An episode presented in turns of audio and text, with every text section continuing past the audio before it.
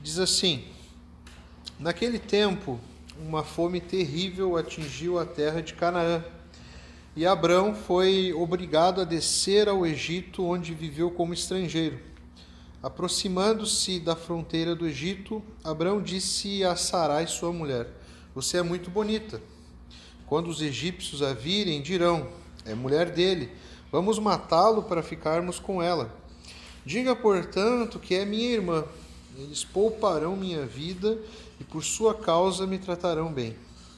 De fato, chegando Abraão ao Egito, todos notaram a grande beleza de sua mulher. Quando os oficiais do palácio a viram, falaram maravilhas dela ao faraó e a levaram para o palácio. Por causa de Sarai, o faraó deu muitos presentes a Abrão: ovelhas, bois, jumentos e jumentas, servos e servas e camelos. Mas por causa de Sarai, mulher de Abrão, o Senhor enviou pragas terríveis sobre o faraó e sobre membros da sua casa. Por isso o faraó mandou chamar Abrão e disse: O que você fez comigo? Por que não me disse que ela era sua mulher? Por que disse que era sua irmã e permitiu que eu a tomasse como esposa? Aqui está a sua mulher. Tome-a e vá embora daqui. O faraó, o faraó ordenou que alguns de seus homens escoltassem Abrão com sua mulher e todos os seus bens para fora de sua terra. Amém? Vamos orar mais uma vez, gente? Obrigado, Deus, por esse dia. Obrigado, Pai, pela oportunidade que tu nos dá, ó Deus, de estarmos aqui, ó Deus, reunidos como igreja para louvarmos a Ti, para adorarmos, ó Deus, e também, ó Deus, para ouvirmos, ó Deus, a tua voz, ouvirmos a tua palavra aos nossos corações, ó Pai. Nós possamos, ó Deus, sermos alimentados pela tua palavra, Pai, e que a tua palavra, ó Deus, possa eh, moldar, ó Deus, a nossa vida conforme a tua vontade, ó Pai. Em nome de Jesus que nós oramos. Amém. Bom, como você viu ali no, no videozinho que a gente passou, uh, nós vivemos em um mundo onde as pessoas dão mais valor para o virtual, dão mais valor para uma imagem em uma rede social, uma vida virtual, do que para a realidade. Então, esse é um fenômeno mundial. Então as pessoas preferem viver uma ilusão, as pessoas preferem viver uma ficção do que enfrentar a realidade, enfrentar os problemas, enfrentar o dia a dia. Então é muito comum, até tem, eu gosto muito uh, de algumas fotos que geralmente colocam na internet mostrando a foto e depois mostrando por trás da foto a realidade. Aí a foto é maravilhosa, é um lugar lindo, sensacional. Aí os fotógrafos fazem mágica com aquela foto, com aquele lugar. Quando a gente vai ver os bastidores, é um lugar horrível, é um lugar bem, bem ruinzinho. Então a foto acaba mostrando algo que na verdade não existe. Nós vivemos na época do Photoshop. Então as pessoas se utilizam do Photoshop para terem a aparência que nunca tiveram ou que gostariam de ter. As pessoas utilizam do Photoshop uh, até para viajar. Eu conheci gente que já viajou virtualmente por vários lugares. Eu já conheci gente que posta foto de lugares, altera no Photoshop ah, como se ela estivesse, sei lá, em, em Dubai, Rio de Janeiro, mas na verdade ela nunca foi. Mas ela quer aparentar para as pessoas que ela já esteve por todos esses lugares. E as pessoas investem tempo, as pessoas investem dinheiro, as pessoas investem muita ah, muita coisa no virtual. As pessoas investem muito numa vida que não existe, uma vida de aparência. Nós vivemos num mundo onde que nós nos preocupamos muito com a aparência. Nós temos uma preocupação muito grande de como nós vamos ser vistos, de como as pessoas nos veem.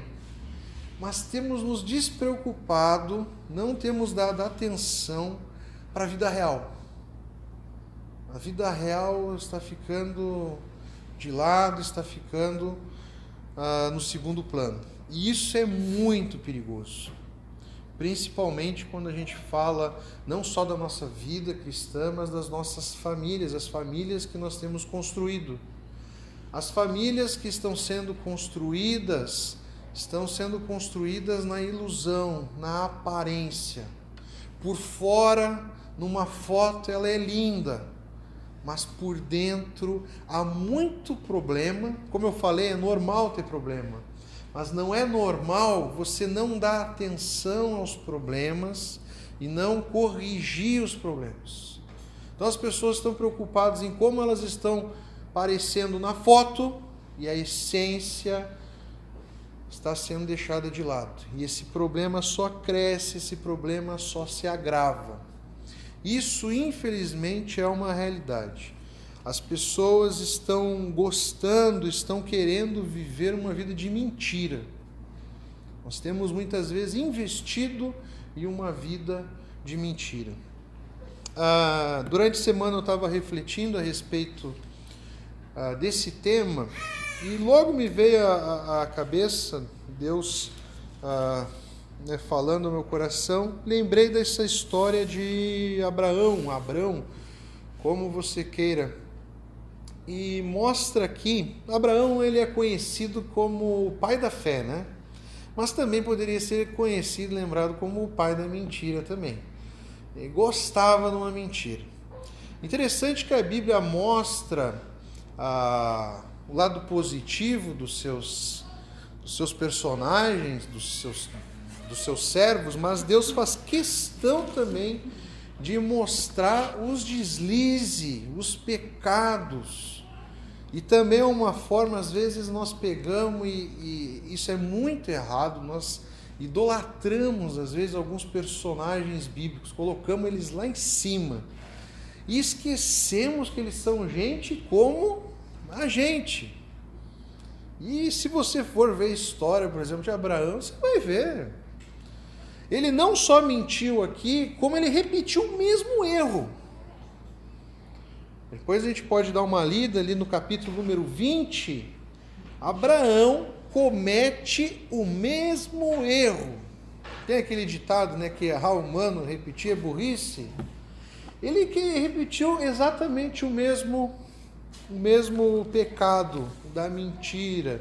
Ele pediu para sua mulher novamente se passar por sua irmã. E lá no capítulo 20, ainda ele vai tentar se justificar. Mas ela é minha meia-irmã. Na verdade, sim, Sara ela meia-irmã de, de Abraão. Eles tinham o mesmo pai. Isso era permitido na época, não tinha problema. Mas é uma meia mentira. Na verdade, é uma mentira muito grande. Omitiu uma verdade. Usou ali um fato para manipular a, a situação escondeu a verdade. Foi tanto mentiroso quanto aqui na primeira vez. Interessante ah, que Abraão se utiliza aqui da mentira. Mas por que que Abraão mente? Abraão, se a gente for ler um pouco antes, tem o chamado, tem o chamado de Deus para Abraão, para ele sair da sua terra, né, e ir para um lugar que Deus ia mostrar para ele. Teve um chamado, e logo em seguida, por questão aqui, Deus meio que vai conduzindo Abraão. Acontece uma, uma terrível fome, onde Abraão vivia, e ele se vê obrigado a ir para o Egito em busca de alimento, em busca de, de, de, de oportunidade, de tempos melhores. Lá no Egito, ah, a gente vai ver em várias, várias, várias vários momentos na narrativa bíblica o Egito meio que sendo salvação. Foi salvação lá através de José, né, para os irmãos de José, os filhos de Jacó. E aqui, mais uma vez, o Egito é um lugar onde as pessoas estavam recorrendo porque estavam com fome, não estavam tendo boas colheitas e Abraão se vê direcionado aí para o Egito. Quando ele chega lá no Egito, está se aproximando, ele pensa assim, rapaz, vai, vai dar ruim isso aí. Ah, casei com uma mulher bonita. Quem mandou eu casar com uma mulher bonita? Os caras vão ver minha mulher e vão tomar ela de mim e vão me matar. Já criou toda uma situação na cabeça, né? Eu acho que Abraão achava que era vidente aqui, né? Então, ele viu as circunstâncias e imaginou o pior aqui. E aí ele cria um plano baseado na mentira, como a gente viu. Ele pede para Sara, Sarai, para ela mentir, para ela fingir que era irmã dele. E acontece exatamente da forma com que Abraão imaginou, com relação a eles verem a beleza de Sara. Faraó se interessa por Sara e leva ela para dentro de casa. Por quê? Por que, que Abraão mente? Eu destaquei aqui algumas, alguma, alguns motivos por que Abraão possa ter recorrido à mentira. Com certeza porque ele teve medo das consequências. Abraão ficou com medo das consequências, ficou com medo do que a situação pudesse gerar para ele e para Sara. Abraão, com certeza, ele não confiou em Deus. Então, por isso que ele fez questão de criar um plano, criar uma situação aonde como se ele estivesse aqui confiando mais na estratégia dele e nas atitudes dele do que em Deus, aquele que o chamou, aquele que o ah, chamou e deu um, uma promessa para ele. E outro motivo, com certeza, ele estava com medo da realidade, estava com medo do fato dele ser casado com Sara e com medo de que essa situação real dele ocasionasse ali no, na morte dele, ocasionasse ali na perda da sua mulher. Nós vivemos um mundo onde as pessoas têm medo da realidade. Por isso que as pessoas estão migrando cada vez mais para uma vida virtual, uma vida ah, fictícia. Como é que é o nome daqueles personagens que a gente cria na internet? Hã? Não, não, Avatar. Isso aí tem crescido cada vez mais, isso é muito comum. Às vezes nas minhas pesquisas uh, de coisas inúteis, ah, no Japão, isso está cada vez mais crescente. As pessoas investem numa vida virtual, numa vida de avatar. As pessoas fazem transações, ou seja, a pessoa pode não ter um carro ou uma casa na vida real. Elas compram isso nos jogos e num, num mundo virtual. Você acredita nisso? Esses tempos eu vi um cara que comprou uma arma fictícia, não vou se lembrar o valor exato, mas eu tenho certeza que era mais de 100 mil reais. O cara pagou 100 mil reais numa arma fictícia de um jogo.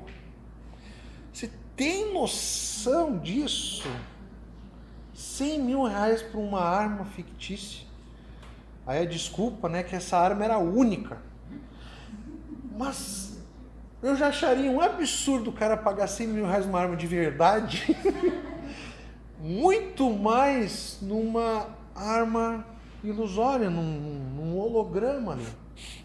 Então é muito comum isso no Japão. Não falo Japão porque isso lá está mais forte, cada vez mais crescendo, mas em todo lugar do mundo a gente vê isso. As pessoas têm uma vida virtual. Elas compram casa, elas alugam casa, elas crescem virtualmente. E na vida real delas, elas não não se preocupam, elas não possuem nada. Eu lembro de um filme, eu estava lembrando hoje, um filme chamado Substitutos. Substituto ou Substitutos? É um filme de 2009. E esse filme era bem interessante que as pessoas, cada pessoa tinha um androide tinha tipo um clone, mas era um robô que era é do Bruce Willis, é o ator principal. Ah, as pessoas tinham um, um Android que era o seu clone, só que era um robô, não era um clone tipo a ovelhinha Dolly. Entendeu? Era igualzinho. E elas não saíam de casa. No filme, a temática do filme, as pessoas ficam na frente do computador, sentadas numa cadeira, controlando o seu Android, por medo da vida real. Então elas podiam na, na vida através do Android, o Android que saía, o Android que ia na festa.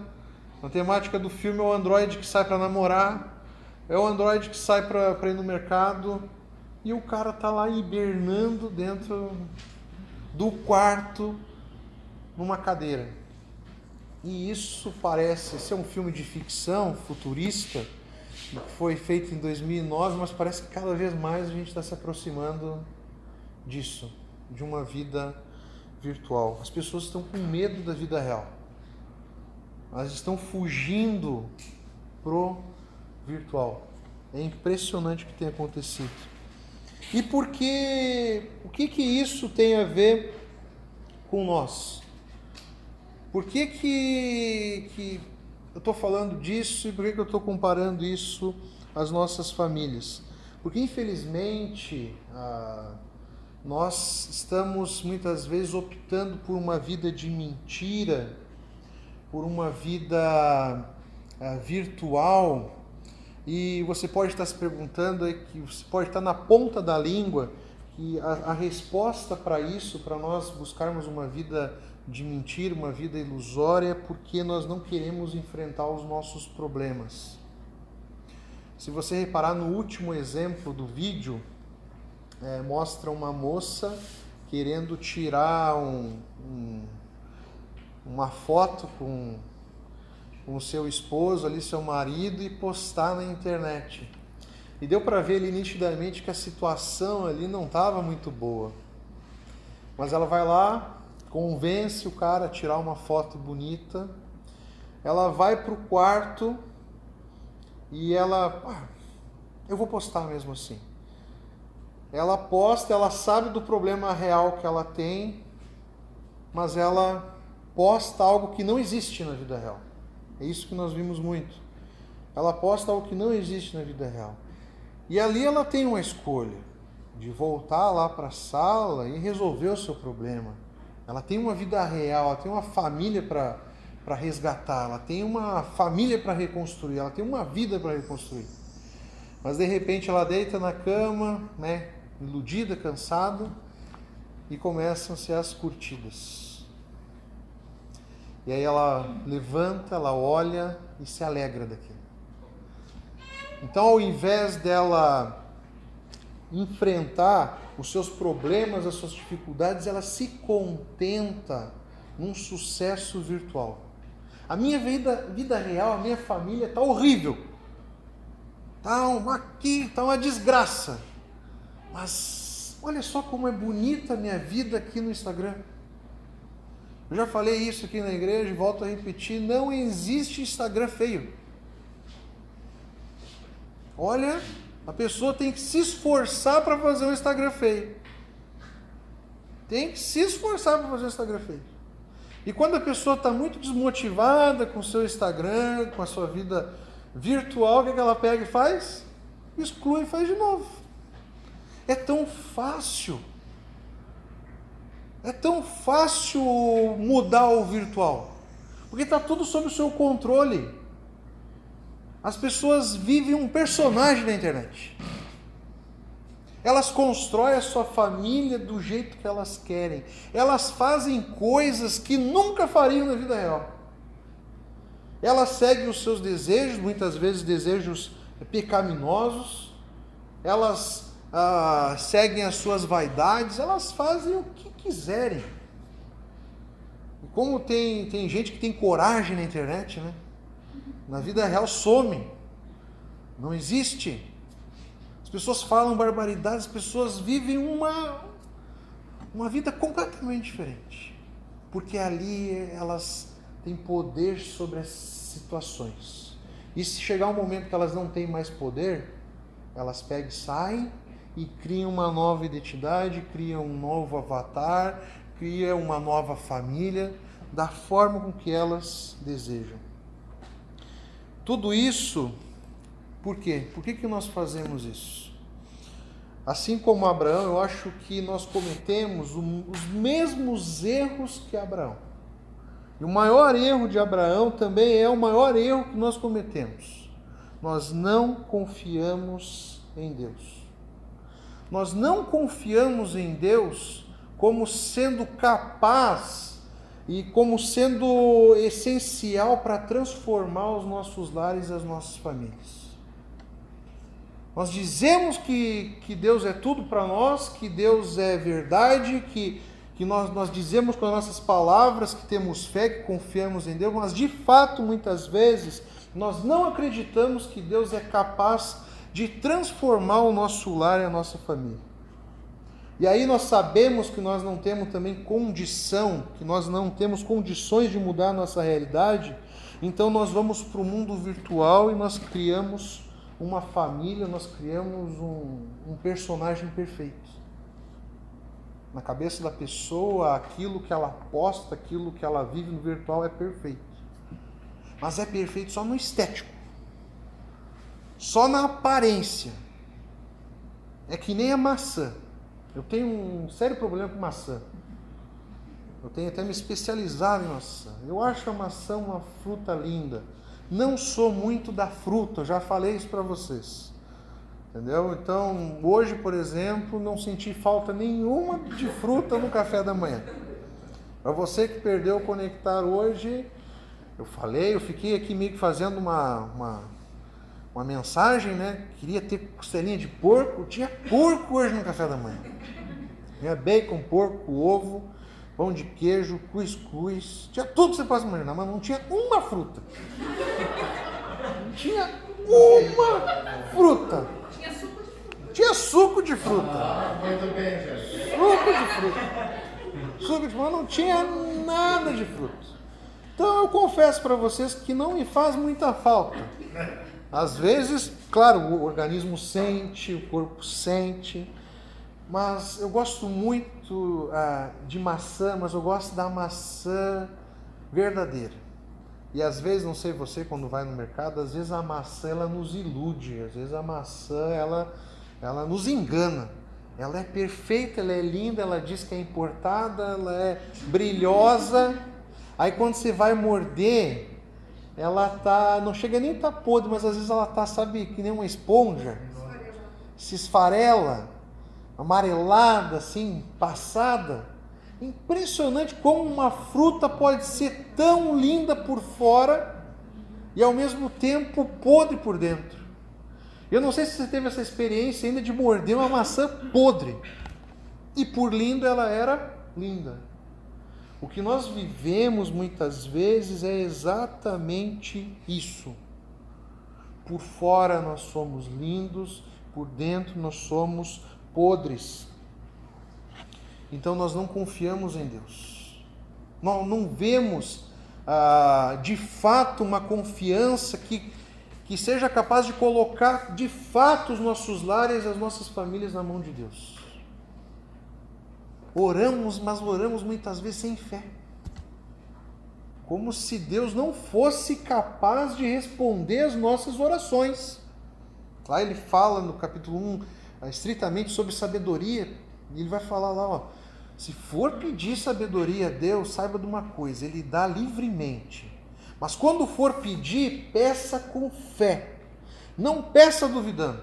Não peça assim, ó, ah, Deus, me dá sabedoria aí. Mas eu não sei se o Senhor pode me dar. Eu não sei se o Senhor vai me dar. Não, você tem que pedir tendo a certeza que Deus dará. Porque Ele mesmo diz que dará. A mesma coisa com respeito à transformação, à reconstrução dos nossos lares e das nossas famílias. Nós então investimos numa vida virtual onde nós vamos esconder os nossos defeitos, onde nós vamos esconder os pecados do nosso lar, da nossa família. Nós investimos numa vida virtual porque na vida virtual a gente não precisa pedir ajuda, a gente não precisa reconhecer que somos frágeis Nós não precisamos reconhecer que a nossa família está fragilizada, está com problema, está com dificuldade, porque no virtual nós podemos mostrar a imagem que nós queremos de uma família feliz, de uma família alegre, de uma família contente e de uma família totalmente forte, independente. Você pode construir a imagem que você quiser no virtual. Agora, na vida real, a gente precisa quebrar o orgulho. Na vida real, a gente precisa reconhecer os nossos erros. Na vida real, nós precisamos confessar os nossos pecados. Por isso que muitas vezes nós optamos por uma vida de mentira. Porque nós não queremos reconhecer a nossa fraqueza, a fragilidade, não queremos pedir ajuda. Impressionante como muitas vezes a nossa vida vai para o buraco, as nossas famílias vão para o buraco, porque nós não queremos reconhecer que precisamos de ajuda. De, de novo, de, lá no final eu vou ressaltar isso de novo. Gente, toda família tem problema. Vai enfrentar desafios, vai enfrentar dificuldade. E a coisa mais normal do mundo é recorrermos à ajuda é reconhecermos que precisamos de ajuda. Um outro erro que muitas vezes nós cometemos e optamos pela mentira é porque nós nos preocupamos mais em agradar aos homens do que agradar a Deus. A gente vê nitidamente isso em Abraão, ali no verso número 13. Faça isso, porque daí eles me deixarão viver e me tratarão bem.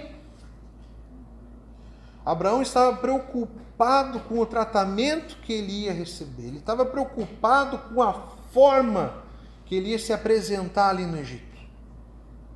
Muitas vezes nós recorremos à mentira porque nós queremos, nos preocupamos mais com o que os homens pensam de nós, a forma com que os homens veem a nossa imagem, e nós não nos preocupamos com a, a, a a verdade, a maneira com que nós estamos vivendo e nos prostrando na presença de Deus. Vivemos num mundo onde as pessoas fazem de tudo por um like, por uma curtida. Não tem problema nenhum postar, viu, gente? Eu adoro postar minhas fotos com a, com a minha família, com a minha gordinha. Até tem uma sequência bem legal que eu quero postar essa semana. E sim, eu gosto quando o pessoal vai lá e curte e me zoa, brinca, não tem problema nenhum isso. Sinta-se à vontade, entendeu? Usufrua da maneira que você achar melhor. O que eu estou falando aqui é quando você se preocupa só com isso e esquece a vida real. É isso que eu estou falando. Então não tem problema nenhum você é, gostar de, de ter uma curtida lá, o pessoal ir lá e clicar no coraçãozinho, não tem problema nenhum. Agora, nós não podemos ter uma vida onde nós só nos preocupamos com o que os outros veem. Na verdade, nós nem deveríamos nos preocupar tanto assim. Nós temos que nos preocupar com a maneira com que nós nos prostramos diante de Deus, na maneira real, com a verdade, com aquilo que nós somos diante de Deus, daquilo que a nossa família é de verdade. Nós não devemos nos preocupar se a nossa família tem agradado ao mundo, aos outros. Nós temos que nos preocupar se a nossa família tem agradado a Deus. As pessoas fazem de tudo, buscam uma reverência do mundo e não importa como isso venha. E como muitas vezes a gente faz, a gente se utiliza da mentira para ganhar a atenção do mundo, para ganhar a atenção dos amigos. Impressionante como nós nos preocupamos com as aparências. Como a gente quer que os outros vejam a gente e vejam como a gente está bem. Ficou impressionante. Impressionante pessoas não se preocupam com o real, com a vida real. Não, mas o importante é que os outros vejam que eu estou bem. Agora, como de fato eu estou, como de fato a minha família está, nós não nos preocupamos. Muita vaidade, muito orgulho Deus não quer aparências, entenda isso. Deus não quer uma vida de aparência, Ele quer vidas verdadeiras. Ele quer você de verdade. Ele não quer fazer o seu lar, não quer fazer do seu lar um lugar onde a felicidade é uma ilusão. Deus não quer fazer do seu lar onde a felicidade é uma aparência somente. Sabe o que Deus quer fazer no seu lar? Ele quer fazer no seu lar um lugar onde a felicidade e o amor são verdadeiros, Amém. são palpáveis. Deus não quer transformar a sua vida só no Photoshop. Deus quer transformar a sua família, o seu lar, a sua vida por inteiro. Não importa a, a forma com que ela esteja, não, não importa a, o que você possa estar passando, Deus quer transformar a nossa vida. Mas uma vida de mentira dá certo? Eu te pergunto, uma vida de mentira dá certo? Já ouvi falar que a mentira tem perna curta. Não sei se isso é verdade, mas algo me diz que é. A mentira de Abraão durou muito tempo? Não. Toda mentira tem um fim, você pode ter certeza. Um dia vem à tona. Um dia aparece. A verdade sempre vai vai aparecer. A mentira, gente, ela é passageira. Ela dura enquanto nós estamos sendo iludidos. Enquanto nós estamos ali ó, sendo iludidos, participando daquela ilusão, a mentira ela dura. Muitas vezes nós precisamos de um choque de realidade, nós precisamos ali, ó, voltar à vida real. Impressionante, gente. Isso acontece. Eu já conheci gente assim também. Vive tanto uma mentira que esquece da vida real. Chega a se confundir com a, com, com a mentira.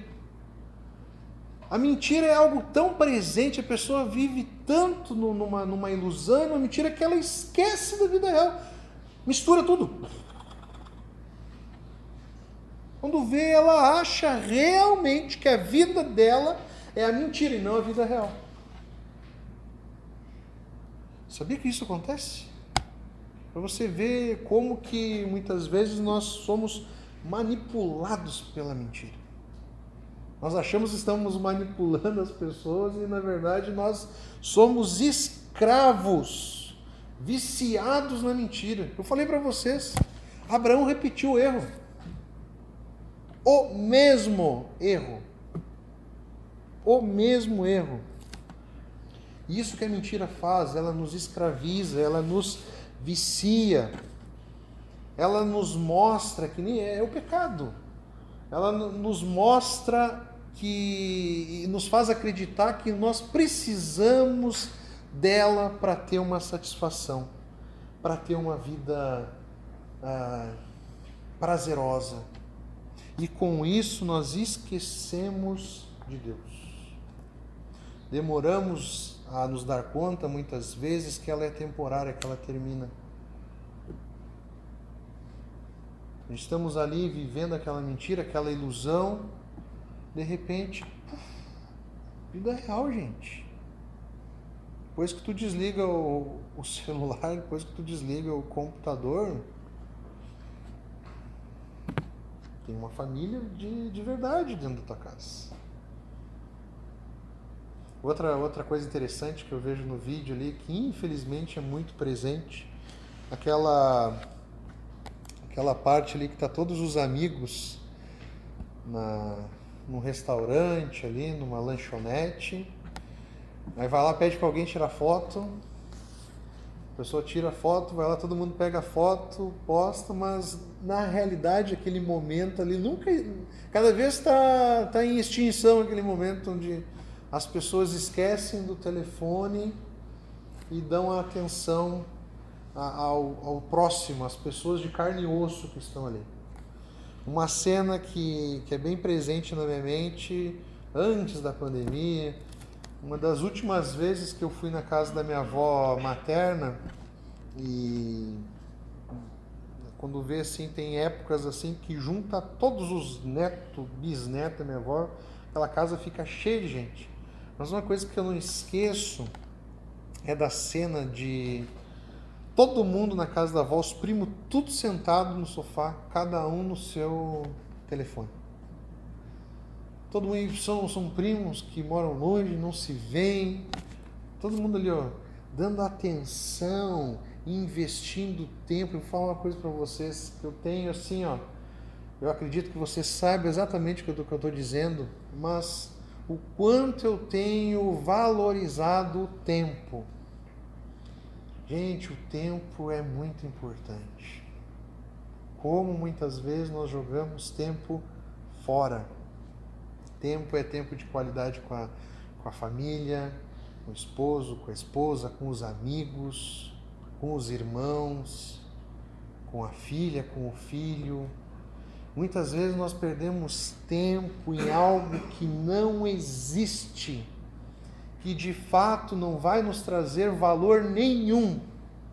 Nas verdade, ele só está nos sugando, tirando a nossa, a nossa energia, tirando a, tirando muitas vezes e nos trazendo problemas. Nós vivemos numa sociedade ansiosa, nós vivemos numa sociedade depressiva, nós vivemos numa, sociedade, num, num, numa sociedade com um monte de problema.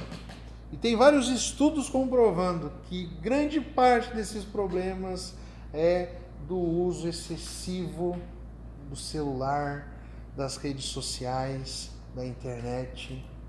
Nós não temos capacidade para interagirmos e nos alimentarmos com tanta informação que um celular e uma internet pode nos trazer. Eu, eu tenho no meu Facebook, eu acho que uns 2.000, 2.050 amigos. Não, não, não deveria nem chamar amigo aquilo ali que a maior parte das pessoas não tem ideia quem é. não tem nem ideia. Você acha que uma pessoa, isso é comprovado, vai conseguir se relacionar com duas mil pessoas? Não existe isso. Não existe. Nós deixamos de lado os nossos amigos que são próximos a nossa família, nossos vizinhos, não temos relacionamento com as pessoas, com gente carne e osso. Nós temos um, relacionamento ali virtual. É impossível, é, não é humano você se relacionar com mais de duas mil pessoas. Diga-se, quem ensina muito isso é aquele seriado Friends lá. Seis amigos. Seis amigos. Né? Tem até uns cálculos aí que mostram isso. Deixa pra lá. Ah, uma vida de mentira destrói e gera consequências. Nós estamos ali iludidos com a mentira e não estamos vendo o dano que ela tem causado na nossa vida. Enquanto nós estamos ali iludidos, distraídos, a mentira vai, vai fazendo com que a gente perca um tempo precioso de resolver os problemas reais porque os problemas eles não deixam de crescer e de aumentar. Eles geram consequência. Uma consequência que nós vemos em Abraão, o fato de ele repetir o erro, isso trouxe consequências para sua família. Isaac cometeu o mesmo erro. Se você depois você vai lá em Gênesis capítulo 26, Isaac pede para sua esposa Rebeca mentir o mesmo erro. Uma vida de mentira gera consequência nas pessoas que estão ao nosso redor. Causa da mentira de Abraão, Faraó estava tendo consequências. Ali no capítulo número 20 também, o rei de Gerar ali também estava tendo consequências, estava sofrendo por causa do pecado da mentira de Abraão. Uma vida de ilusão, uma vida de mentira atrasa a nossa vida real, aumenta os problemas da nossa vida real e traz prejuízo e problema para as pessoas que estão ao nosso redor, gente.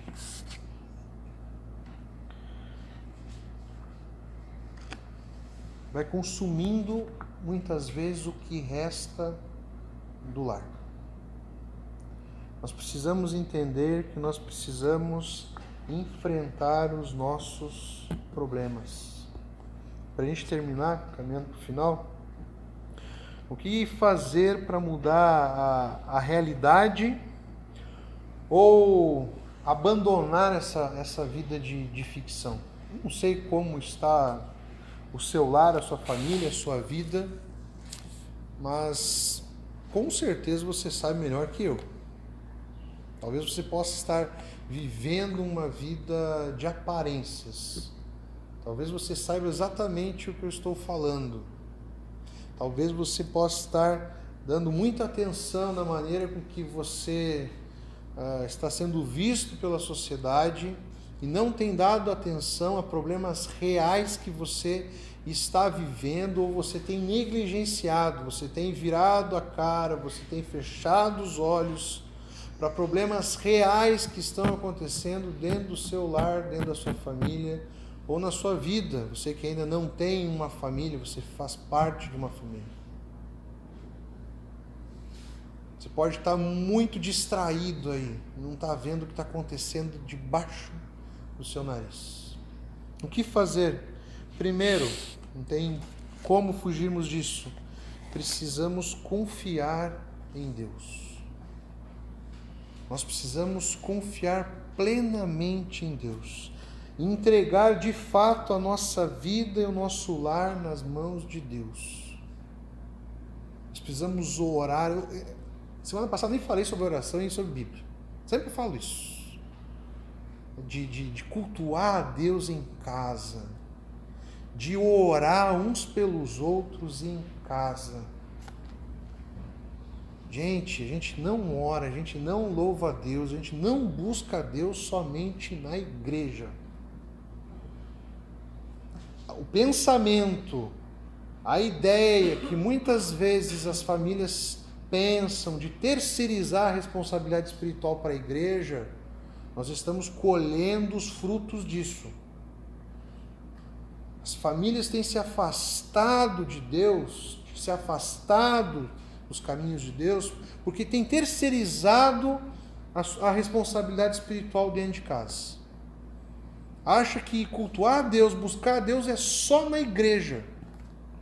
Começa em casa. Isso desde sempre foi assim. As crianças aprendiam sobre Jesus em casa. Desde o Antigo Testamento era assim, conheciam a lei em casa. Você vai ver o início da igreja em Atos era em casa, era nos lares.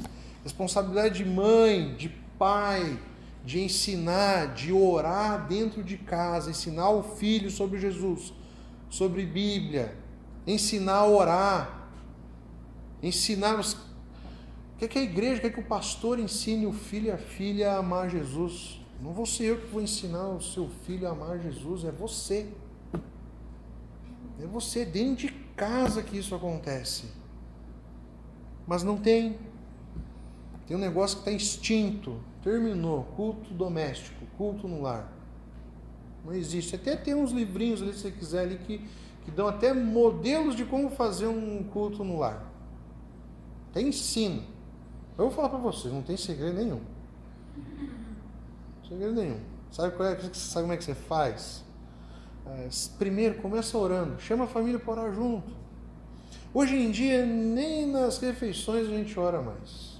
E se for para orar do jeito que muitas vezes nós oramos, nem ore. Faça mal faça bem, em nome de Jesus, amém.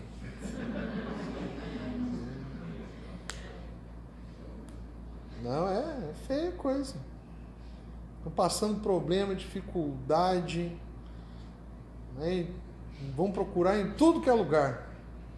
O último lugar, aí vai conversar comigo, com o pastor, né? Só o pastor. Né? Não tem problema, estou aqui para ajudar, adoro ajudar a resolver problema. Adoro.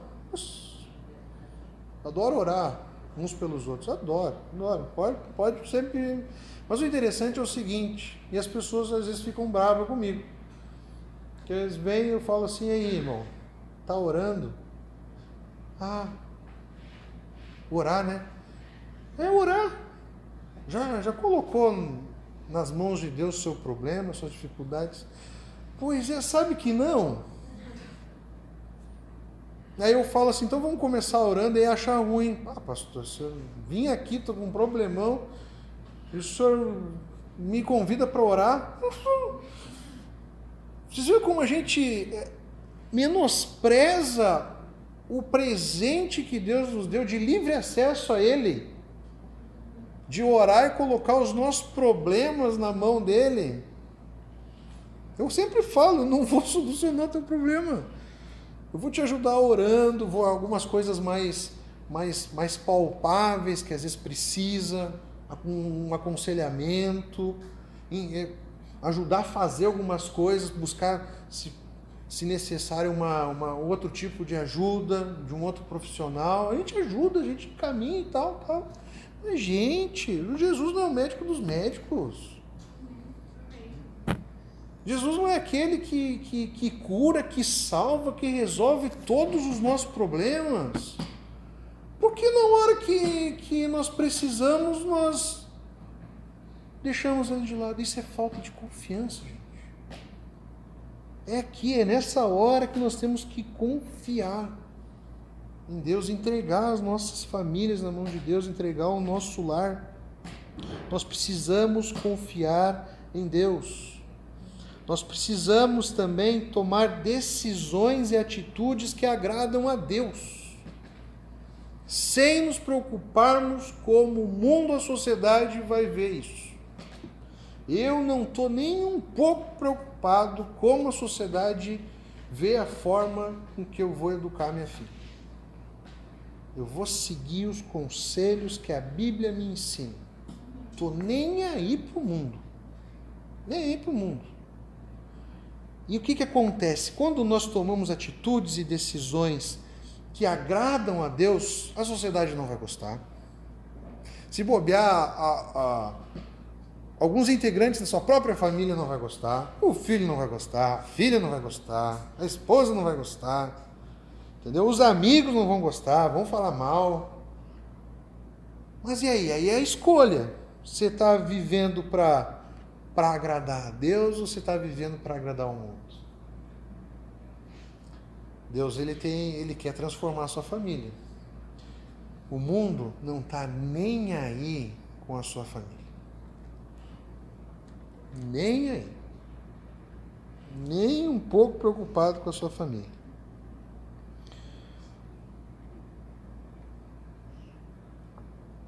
Não esconda os seus problemas, não ignore os seus problemas. Peça ajuda, não tenha vergonha. Não fuja da realidade. Você precisa entender isso. E aí fica um outro conselho para a igreja também. Às vezes as pessoas ah, não querem pedir ajuda porque muitas vezes a igreja às vezes não recebe bem isso, porque fica preocupada em julgar a família que está com problema, em vez de ir lá e ajudar, estender a mão, servir de suporte.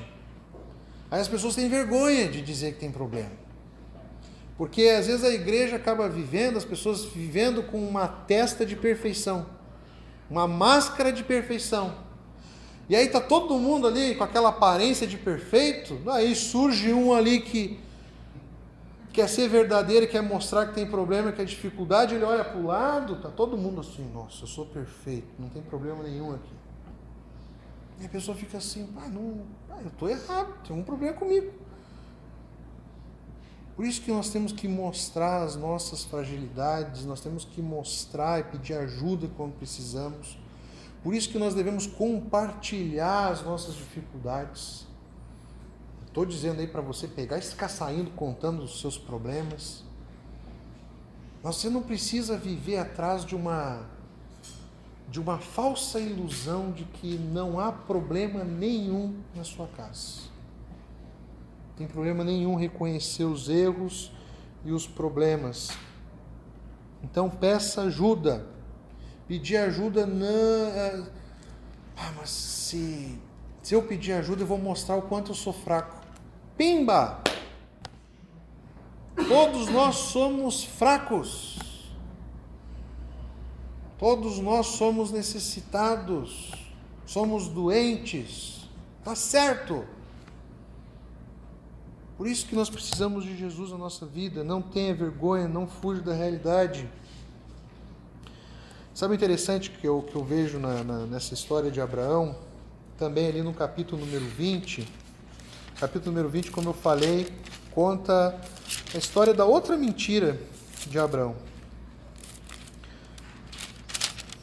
Tem uma, uma frase do, do Hernani Dias Lopes que ele diz assim: Deus não rejeita seus filhos quando pecam, assim como um pai não rejeita um filho desobediente. Se baseia ali em Isaías 49, do 13 ao 16. Deus ele não defende o pecado de Abraão. Ele deixa bem claro aqui o erro e o pecado. Mas Deus mostra misericórdia. Deus é misericordioso com Abraão. Ele preserva Sara nas duas mentiras. O faraó e o rei não tocaram em Sara. Não consumaram o casamento. Deus preservou apesar do pecado do erro de Abraão. Eu quero te dizer com isso é que Deus tem misericórdia de nós. Muitas vezes nós erramos, nós pecamos, mas Deus ele está ali, ó, sempre disposto a transformar a vida dos seus filhos, a mudar a realidade dos seus filhos. E às vezes, como nós cometemos erros, como nós teimamos em, em, em viver uma vida de pecado de mentira, e mesmo assim, como Deus nos preserva de coisas piores. Como Deus muitas vezes tem misericórdia das nossas atitudes ruins, que poderiam causar danos muito piores, muito piores. A nossa omissão, a nossa negligência dentro do nosso lar muitas vezes poderiam causar danos irreversíveis. E como Deus mostra misericórdia, assim como ele mostrou misericórdia com Abraão. Temos que ser gratos a Deus pela sua misericórdia. Ele coloca Abraão para fazer aquilo que ele deveria fazer. Vou falar um pouco do contexto aqui do capítulo número 20 ah, Deus, num sonho, ele fala ali com Abimeleque e mostra o erro, mostra a mentira de Abraão. E mostra consequências para Abimeleque. Todas as mulheres que Abimeleque tinha, nenhuma poderia engravidar. Ele não ia poder ter filhos. Por consequência de ter pegado a esposa de Abraão, mesmo ele não sabendo, ele ia ter consequências por causa da mentira e do pecado de Abraão. Mas Deus mostrou misericórdia com Abraão e usou Abraão para interceder pela vida de Abimeleque. E ali no, no, no, finalzinho ali do capítulo número 20, no versículo número 18, 20, 18, diz. Ah,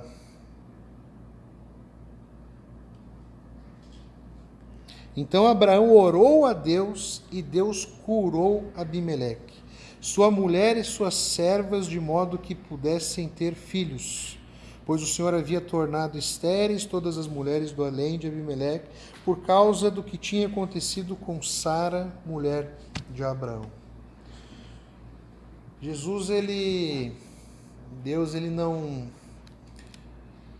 Ele é tão misericordioso tão, tão grandioso que, apesar de nós sermos pecadores, apesar de nós sermos fracos, Ele vem e transforma a nossa vida e nos dá a oportunidade de fazermos, de exercermos a nossa vocação. Abraão não foi chamado por Deus para ser um mentiroso, ele foi chamado por Deus para ser um, um patriarca, para ser um profeta, para ser um intercessor. E Deus dá oportunidade para ele aqui Deus transforma aqui a sua vida, Deus transforma aqui o seu coração. Deus nos dá a oportunidade na nossa vida de fazermos aquilo que Deus se agrada, aquilo que Deus quer que nós façamos. Assim como Jesus ali na cruz transforma a nossa realidade, nos traz da morte à vida, Ele quer transformar os nossos lares, Ele quer transformar a nossa vida. Você não foi feito para o pecado. Você foi feito para servir a Deus. Entenda isso. O seu lar não precisa ser o pior lugar do mundo. Ele não precisa ser o pior lugar do mundo. Porque um lar com Jesus, ele vai ter os problemas, ele vai ter as dificuldades. Mas ele vai ser o melhor lugar do mundo. Independente dos problemas, das dificuldades, há Jesus no lar. E Jesus não traz uma vida de ilusão. Jesus transforma a verdade, Jesus transforma a realidade. E você precisa crer nisso. Você precisa crer e confiar que Deus é mais do que suficiente para transformar as nossas vidas. Não viva a ilusão de que você só precisa de Jesus nos seus problemas. Às vezes a gente acha que a gente só precisa de Jesus quando a gente tem problema. Isso é errado. Não viva assim. Você precisa dele para tudo. Você só vive e é verdadeiramente feliz com Jesus. Entenda isso. Jesus não quer ser um mero visitante na sua casa. Jesus quer viver no seu lar. Jesus quer transformar a sua vida você possa estar colocando a vida, a sua vida primeiramente nas mãos de Deus. Que você possa colocar a vida da sua família nas mãos de Deus. Qual foi a última vez que você orou pela sua família?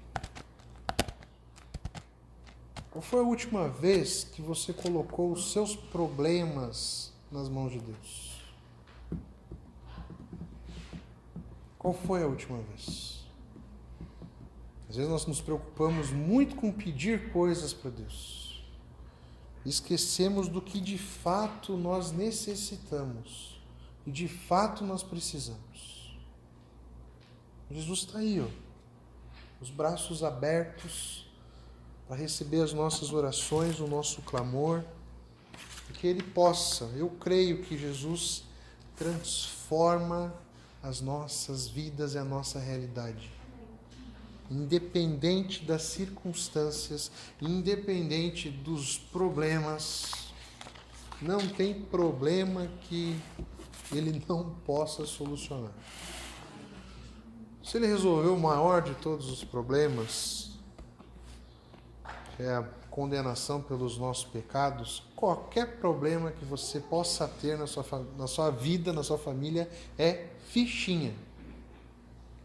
Não é nada para Deus. Para encerrar, não olhe para os seus problemas, olhe para Jesus Cristo que é a solução. Amém? Vamos orar?